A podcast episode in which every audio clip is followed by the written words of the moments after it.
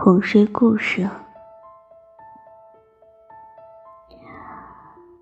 从前啊，有一只小兔子，又来了一只小兔子。它扶着耳朵，站在了第一只兔子的肩膀上。然后又来了一只小兔子，它扶着耳朵。站在了第二只兔子的肩膀上，接着又来了一只小兔子，它扶着耳朵站在了第三只兔子的肩膀上，最后啊，又来了一只小兔子，